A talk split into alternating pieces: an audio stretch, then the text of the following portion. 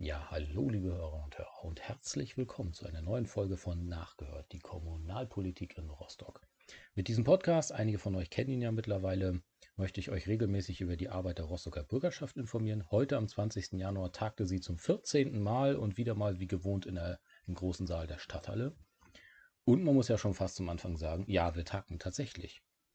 Zwar sind vor zwei Tagen neue Corona-Maßnahmen mit Kontaktbeschränkungen und Ähnlichem auf den Weg gebracht worden, aber trotzdem fand die Bürgerschaftssitzung statt. Das finde ich ehrlich gesagt mindestens bedenklich, weil wir weit über 50 Bürgerschaftsmitglieder anwesend hatten, mit Personal aus der Stadtverwaltung und halt auch aus der Stadthalle, sodass man schon die These wagen kann, da sind mindestens 70, 75, vielleicht 80 Leute äh, sechs Stunden lang äh, herumgesprungen. Wir haben zwar 1,50 Meter Tische voneinander gehabt, wir hatten Masken auf und ähnliches. Aber äh, insgesamt finde ich, ist es ein sehr fatales Signal gewesen, dass wir heute tatsächlich getagt haben. Das möchte ich gerne vor, vorwegschieben, äh, weil schon halt auch das in den heutigen Tagen eine Frage sein sollte, wie da nun tatsächlich Politik und Verwaltung mit gutem Beispiel vorangehen. Ich kann es durchaus verstehen, dass zwei Tage vielleicht äh, vor solch einer Sitzung, wenn sich eine Lockdown-Verlängerung andeutet, man vielleicht nicht mehr gegensteuern konnte, aber äh, wir haben heute halt, wie gesagt, sechs Stunden lang wieder getagt. Und das ist in der heutigen Zeit das falsche Signal zum falschen Zeitpunkt und halt auch durchaus problematisch. Dennoch, so viel Zeit muss sein, möchte ich an dieser Stelle auch trotzdem noch einen herzlichen Gruß loswerden. Weil zum 31.12. legte Philipp Bock äh, sein Mandat nieder. Er ist aus Rostock weggezogen. Philipp Bock war Mitglied von Die Linke, die Partei aus der Fraktion, saß mit mir beispielsweise mit im Klinikausschuss, teilweise auch im KOE-Ausschuss. Ein sehr schlauer und herzlicher Typ, der uns nun leider äh, verloren geht. Lieber Philipp, solltest du zufälligerweise tatsächlich diesen Podcast hören. Ich wünsche dir viel Spaß, viel Erfolg, viel Glück in deinem neuen Lebensabschnitt. Schade, dass du nicht mehr mit dabei bist. Inhaltlich haben wir tatsächlich auch ein bisschen was diskutiert, kann man bei sechs Stunden auch voraussetzen. Das erste große Thema war tatsächlich Schulmittagessen. Auch da Schulmittagessen, vielleicht klingelt da bei euch dunkel was. Anfang diesen Jahres war es tatsächlich meine Fraktion, die Sozen, ja, auch wir machen mal was, äh, dass wir per Antrag und Pressearbeit halt die Reform des Schulmittagessens auf den Weg bringen wollten. Momentan ist da ja ein, den ich jetzt hier nicht namentlich nennen möchte, größeres Unternehmen, äh, relativ großer Platz in Rostock. Und die äh, Beschwerden oder die aus kritische Auseinandersetzung, nennen wir es so mal so, mit der Qualität des Schulmittagessens ist ja ähm, bekannt gibt da von Leuten, die eigentlich relativ zufrieden sind, bis hin zu jenen, die sich äh, durchaus äh, mal aufregen, eigentlich das volle Programm. Und unser Vorschlag war halt zu sagen, okay, diese Konzession, das ist so eine Art Vergabevertrag, könnt ihr euch vorstellen, für das Schulmittagessen läuft in den nächsten Jahren aus. Das muss also neu angedacht werden. Und das soll man nochmal zum Anlass nehmen, zu schauen, wie man das Schulmittagessen neu aufstellen kann. Eine Option, die wir natürlich insgesamt ganz interessant finden, wäre halt eine Rekommunalisierung.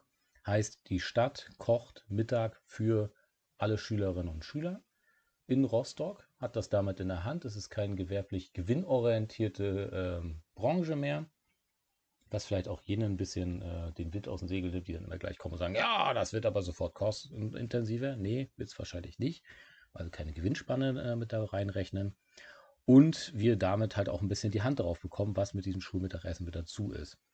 Ich fand das Thema äh, immer eigentlich ganz cool, weil wenn man nach Großbritannien guckt, äh, wurde auch da vor kurzem von dem Fußballer Rashford äh, das Thema nach vorne gebracht, mit dem Ergebnis, dass es nicht nur ein Schulmittagessen gibt, sondern halt auch gerade für die wirtschaftlich schwachen Familien oder die Familie mit kleinen Geldbeutel, wie man sie politisch dann korrekt nennen möchte, da halt auch an Tagen, wo nicht Schule ist und in Ferien halt dafür gesorgt werden können, dass die Kinder ein kostenloses oder ein kostengünstiges, vernünftiges Mittagessen pro Tag haben, eine warme Mahlzeit.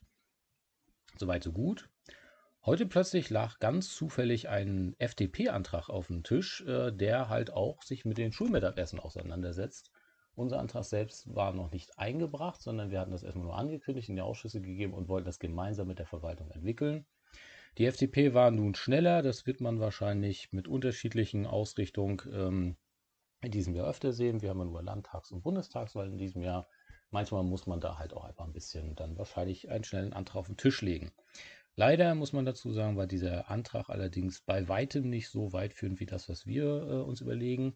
Das, was ich euch kurz skizziert hatte, sondern bei dem Antrag der FDP ging es im Endeffekt, wenn man es jetzt mal arbeitstitelmäßig zusammenfasst, mit der Aussage, lasst den Markt doch das Mittag regeln. Die wollten Rostock in einzelne Teile zerhacken und dann sagen, dass da halt Unternehmen doch halt dann einfach mal sich auf einzelne Bereiche bewerben können und da das Schulmittagessen organisieren sollen. Wird schon alles klappen.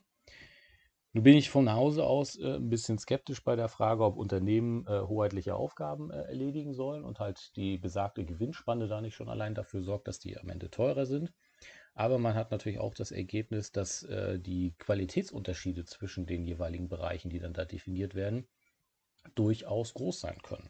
In anderen Worten, da wo von den Eltern äh, wenig Geld zu holen ist, gibt es dann halt jeden Tag Kartoffelsuppe. Und da, wo man davon ausgehen könnte, dass sich die Familien das leisten können, äh, könnte es ja dann auch deutlich besseres Mittagessen mit besserer Qualität geben. Das ist also eine Frage, kennt den Begriff Segregation vielleicht aus dem Wohnungsbereich, das ne, heißt nichts anderes als soziale Entmischung oder mit anderen Worten Diskriminierung jener, die wenig Geld haben. Das, äh, ich glaube nicht, dass die FDP das als Ziel hatte, aber das war die Konsequenz ihres Antrags, wenn der durchgegangen wäre, hatten wir hier plötzlich auf dem Tisch. Glücklicherweise muss man dazu sagen, wurde dieser Antrag abgelehnt äh, mit einer sehr breiten Mehrheit, sodass halt der Grund, die Grundannahme, dass wir uns mit, dem, mit der Reform des Schulmittagessens auseinandersetzen wollen, äh, weiterhin offen ist und wir jetzt hier uns nichts verbaut haben. Unter dem Thema verbaut muss man auch lobend erwähnen, dass ein weiterer Antrag von Linke und CDU äh, vertagt wurde bzw. zurückgenommen wurde. Der näherte sich dem Thema organisationspolitisch und sagte, okay, vielen Dank, liebe SPD, für eure Idee. Das muss ja auch irgendeiner ausarbeiten und umsetzen und die wollten zu dem Schul- und Sportausschuss, den es schon gibt, einen Unterausschuss gründen, der sich nur für dieses Schulmittagessen auseinandersetzen soll. Eigentlich eine ganz gute, intelligente Idee. Das Problem ist halt, wenn man zu jedem Thema, so wichtig es auch ist, Unterausschüsse äh, gründet. Äh, irgendeiner muss die auch bedienen. Wir sind alle Ehrenämtler und irgendwann haben wir mehr Unterausschüsse und Ausschüsse als ähm, Mitglieder und Sachkundige in der Bürgerschaft. Das heißt, da wurde nochmal offen diskutiert vor der Bürgerschaftssitzung. Und äh, Gentleman und Gentlewoman Agreement war im Endeffekt, dass es eigentlich diesen Unterausschuss nicht gibt, wenn man halt dem Schul- und Sportausschuss das auf den Tisch gibt, wo es auch hingehört und diese halt öfter Tag, teilweise vielleicht auch Sondersitzungen macht, um halt sich mit dem Schulmittagessen auseinanderzusetzen. Das ist der Stand für heute. Wir werden das Thema in den nächsten Podcasts sicherlich nochmal wieder mit dazu haben. Quintessenz ist aber, dass halt definitiv eine politische Sensibilisierung zu dem Thema da ist. Und wir wahrscheinlich auch erleben werden, je näher dann der September mit den Wahlen rückt, dass wir auch dazu ab und zu mal noch ein paar nette Anträge in der Bürgerschaft sehen werden, damit auch jeder immer sagen kann, wer hat es erfunden? Und dann könnt ihr jeweils wie aus der Pistole geschossen die jeweilige Partei sagen, die es euch dann entsprechend gerade gezeigt hat. Ein weiteres Thema, tatsächlich auch wichtig für die Öffentlichkeitsarbeit oder für, sagen wir mal für die öffentliche Arbeit von, äh, von den kommunalpolitischen Ehrenämtlern, was wir alle sind, ist halt eine Umsetzung von Landesrecht auf kommunale Ebene. Klingt erstmal stinkend langweilig, ist es aber nicht, weil äh, in einer Vorlage, die glaube ich acht Seiten hatte, haben wir jetzt beschlossen, dass halt unsere ganzen Gremiensitzungen, es sind über 70 Gremiensitzungen pro Monat, äh, die diese ganzen Ausschüsse, Bürgerschaften, Fraktionen und Co. immer mit auch rechtsverbindlichen Beschlüssen machen, dass die jetzt nicht mehr nur als Präsenzsitzung stattfinden sollen. Hat nun fast ein Jahr gedauert, wenn man auf den Kalender guckt. Heute vor einem Jahr hatten wir noch von so einem Wuhan-Virus geredet, der irgendwie so langsam durch die Welt marschiert.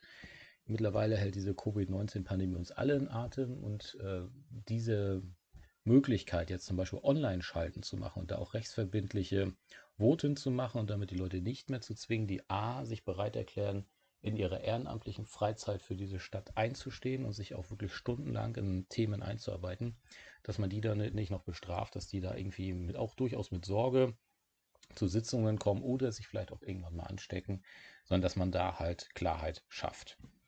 Was halt ein bisschen offen ist, ist tatsächlich die Frage, Sitzungen sind ja auch öffentlich. Wenn man zum Beispiel an unsere Ortsbeiratssitzungen denken, könnt ihr da jederzeit dazukommen, eure Themen anbringen und halt auch mitdiskutieren, inwieweit das ermöglicht werden soll. Soweit es sich abzeichnet, ähm, das, darüber informierte mich meine Ortsbeiratsvorsitzende. Nach der Sitzung der Bürgerschaft werden wir als Ortsbeirat Südstadt eine der ersten Gliederungen sein, die Anfang Februar diese Online-Schalten ausprobieren. Ich bin eigentlich ganz äh, ganz aufgeschlossen, muss man da, glaube ich, sagen. Ich bin gespannt, wie man es macht. Wichtig ist aber auf jeden Fall, dass ihr halt auch die Möglichkeit habt, da mitzudiskutieren, auch mit reinzuschauen. Aber der erste Punkt, diese ehrenamtliche Entlastung, ist auf jeden Fall schon erreicht. Tja, und nun rede ich schon über zehn Minuten über die Kommunalpolitik in Rostock, habe noch nicht einmal das Wort Buga gesagt. Das müssen wir unbedingt, ähm, bevor wir jetzt für heute hier Schluss machen, ändern. Nämlich tatsächlich ging es auch natürlich wieder um die Buga. Beschlossen ist sie ja schon längst. Ähm, Im Herbst letzten Jahres gab es da ja eine, ich glaube, 64-prozentige Mehrheit. Und seitdem tun wir das, was wir am liebsten natürlich tun. Wir dis diskutieren nicht nur, muss man sagen, darüber, wann was wie passieren soll und wann man äh, welche Maßnahmen endlich mal angehen soll. Da arbeitet die Verwaltung sehr vorbildlich äh, durch, das muss man auch mit dazu sagen. Sondern wir stellen wieder die Frage, wer soll es denn machen?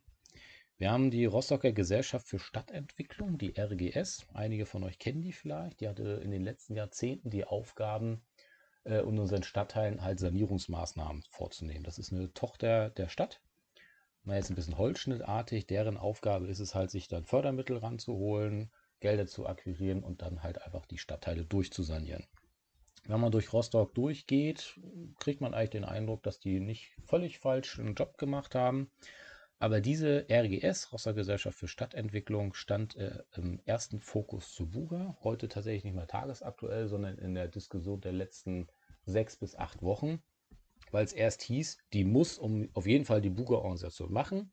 Dann hieß es plötzlich von der Verwaltungsspitze, unserem Oberbürgermeister, nein, das kann sie eigentlich nicht machen. Dann hieß es plötzlich, na, vielleicht sollte die RGS vielleicht das doch machen, allerdings ohne, mit einer anderen Geschäftsführerin. Dann wurden ja so kurz vor Weihnachten plötzlich Personaldebatten geführt, das ist auch mal ganz toll. Dann hieß es plötzlich, nee, die RGS dann vielleicht doch nicht, sondern ein Privater soll es machen. Dann gab es wieder die Einwürfe, ja, die Stadt soll es vielleicht doch selbst machen, ist ja immerhin ein städtisches Projekt. Wozu haben wir die Verwaltung so nach Motto? Ihr merkt, es wird ein bisschen verwirrend und das war echt gedacht mein Ziel mit der Aufzählung. Und dann hatten wir heute das Finale, das nämlich lautete, lass uns doch mal sechs Vorschläge aufschreiben, das als Beschlussvorlage, als Verwaltung der Bürgerschaft hinlegen und sagen, hier macht mal, sucht euch mal was aus. So, das war der heutige Stand tatsächlich. Äh, gemeinsam mit den Linken hatten wir erstmal klare Kante gezogen und haben gesagt, die RGS sollte doch mal bitte weiter bestehen, unabhängig von der Bua-Geschichte, auch nicht verkauft werden, um sie so über die Hintertür abzuwickeln. Dafür fanden wir heute tatsächlich eine Mehrheit und lehnten uns dann für die anschließende Buga-Frage eigentlich relativ zurück. Nach einer längeren Diskussion, die Älteren erinnern sich an die IGA, äh, passierte das tatsächlich, dass die IGA-Gesellschaft äh, beauftragt werden soll, die Buga zu organisieren, dazu externen Sachverstand natürlich mit dazu holen soll. Aber damit haben wir jetzt tatsächlich endlich, muss man ja sagen, wenn man langsam auf den Kalender guckt, knappe vier Jahre haben wir noch. Irgendwann müssen wir auch mal den Spaten in die Hand nehmen. Haben wir eine Strukturentscheidung getroffen. Die IGA-Gesellschaft hat von sich aus aber schon gesagt, dass sie mit ihrem jetzigen Personalstamm und ihrer jetzigen Struktur das gar nicht gewuppt bekommen. Das heißt, wir haben jetzt quasi eine auch städtische Gesellschaft, die IGA-Gesellschaft ist ja auch eine städtische Tochter, ähm, damit beauftragt und drückt denen jetzt quasi lächelnd äh, die Buga-Urkunde in die Hand und sagt, mach mal. Ganz so wird es natürlich nicht sein, aber ihr wisst, dass ich durchaus skeptisch gegenüber der Buga bin. Und da muss man jetzt erstmal ordentlich Personal aufbauen, Kompetenz sammeln und dann kann man irgendwann mal loslegen. Experten sagen, dass so ein Aufbau von äh, einem Unternehmen zu dem Aufgabenprofil, was ich euch gerade kurz umschritten, äh, umrissen habe, also Planung, Gelderakquise, Antragstellung, Fördermittel, Projektorganisation und ähnliches mindestens ein halbes Jahr braucht. Man muss ja die Stellen auch ausschreiben, muss auch irgendwie Leute finden, die für das Geld, was man denen da anbietet, äh, dann arbeiten möchte. Das heißt, wir sind dann irgendwann im Sommer diesen Jahres, wo wir dann endlich sagen wir mal, mit voller Kraft oder halbwegs voller Kraft anfangen, diese Buga umzusetzen. Die Planungen liegen ja, wie gesagt, bei der Stadtverwaltung in der Schublade. Aber die Umsetzung nimmt natürlich, natürlich auch nochmal ordentlich Zeit in Anspruch. Das sind eigentlich die Sachen, die wir so schwerpunktmäßig in der 14. Sitzung der Rostocker Bürgerschaft hatten. Tatsächlich von der Anzahl hatten wir relativ wenige Anträge und Beschlussvorlagen. Das war eigentlich jedes Mal, wenn wir uns da hinsetzen, denken, naja, okay, fangen wir um 16 Uhr schon an. Heute wird es ja hoffentlich nicht allzu lange gehen. Aber äh, es ist immer wieder faszinierend, dass eine kurze Tagesordnung dann halt doch zu Debatten und Diskussionen anleitet. Das war dann heute auch der Fall. Dementsprechend haben wir halt den besagten Zeitraum gesessen. Ich hoffe, es hat euch hat's trotzdem gefallen. Diskutiert gerne mit. Ich hoffe, dass es das letzte Mal erstmal vorerst sein muss, dass wir während äh, der Pandemie oder während eines Lockdowns tagen müssen. Meine Hoffnung ist, dass die nächste Bürgerschaftssitzung, die ist im März, bis, sich bis dahin das Pandemiegeschehen äh, halbwegs wieder beruhigt hat, dass ich nicht mehr in einer in Gewissensentscheidung, ob ich nun meine Familie und mich äh, in solch einer Sitzung halt auch irgendwie gefährde äh, zum Ehrenamt gehen muss, weil so macht das ehrlich gesagt nur wenig Spaß. Aber viele, die da sitzen, ich war, würde fast die These waren, fast alle, die da sitzen, vor allem fast alle aus den demokratischen Fraktionen und freien Abgeordneten, sitzen da ja auch mit Herzblut, die wollen halt auch arbeiten. Das heißt, äh, im Endeffekt sitzen wir da alle zwischen den Stühlen. Es wäre halt schön, wenn das langsam mal wieder ein bisschen besser wird. Besser ist da natürlich auch das gute Stichwort. Ich wünsche euch allen, ich denke mal am 20. kann man es gerade noch so sagen, viel Gesundheit für dieses neue Jahr, auf dass die, das Dunkel, durch das wir jetzt hier alle gemeinsam gehen, irgendwann auch mal wieder aufhört. Wir alle irgendwann wieder zur Normalität kommen. Das gilt aber auch, dass wir uns alle jetzt anstrengen und was dazu machen. Ich weiß ehrlich gesagt auch, wovon ich rede. Ich habe ja auch zwei Kinder äh, im Homeoffice, die halt nicht in die Kita gehen, sondern zu Hause bleiben. Denen fällt auch die Decke auf den Kopf. Aber das ist der Preis, den wir dafür zahlen, dass äh, wir zumindest einen kleinen Beitrag dafür leisten, dass die Ansteckungsgefahr nicht weiter steigt. Ich wünsche euch viel Kraft dazu, dass ihr auch die Beiträge, die ihr leistet, da weiterhin leisten könnt. Bis dahin vertreibt euch die Zeit ein bisschen mit Kommunalpolitik. Ich versuche euch möglichst viel äh, auf meinem Kanal, auf meinem Podcast, auf den unterschiedlichen Ebenen anzubieten, damit wir auch mal auf, äh, auf andere Gedanken kommen und uns auch mit der Frage beschäftigen können, wo wollen wir gemeinsam mit Rostock hin. Ich würde mich freuen, wenn ihr auch im Jahre 2021 mit dabei bleibt, mitdiskutiert, eure eigenen Ideen, Vorschläge oder ähnliches jederzeit abgebt. Das freut mich immer sehr. Wir gehen jetzt, glaube ich, ins dritte Jahr, in dem ich dieses Projekt äh, fahre. Hätte nie gedacht, äh, was das für eine Gesamtresonanz äh, erzielt. Das freut mich sehr. Da bedanke ich mich auch sehr herzlich von euch. Bleibt nur damit zu enden, womit ich immer ende. Mein Name ist Stefan Posselt. Vielen Dank fürs Zuhören. Abonniert sehr gerne meinen Kanal. Ciao.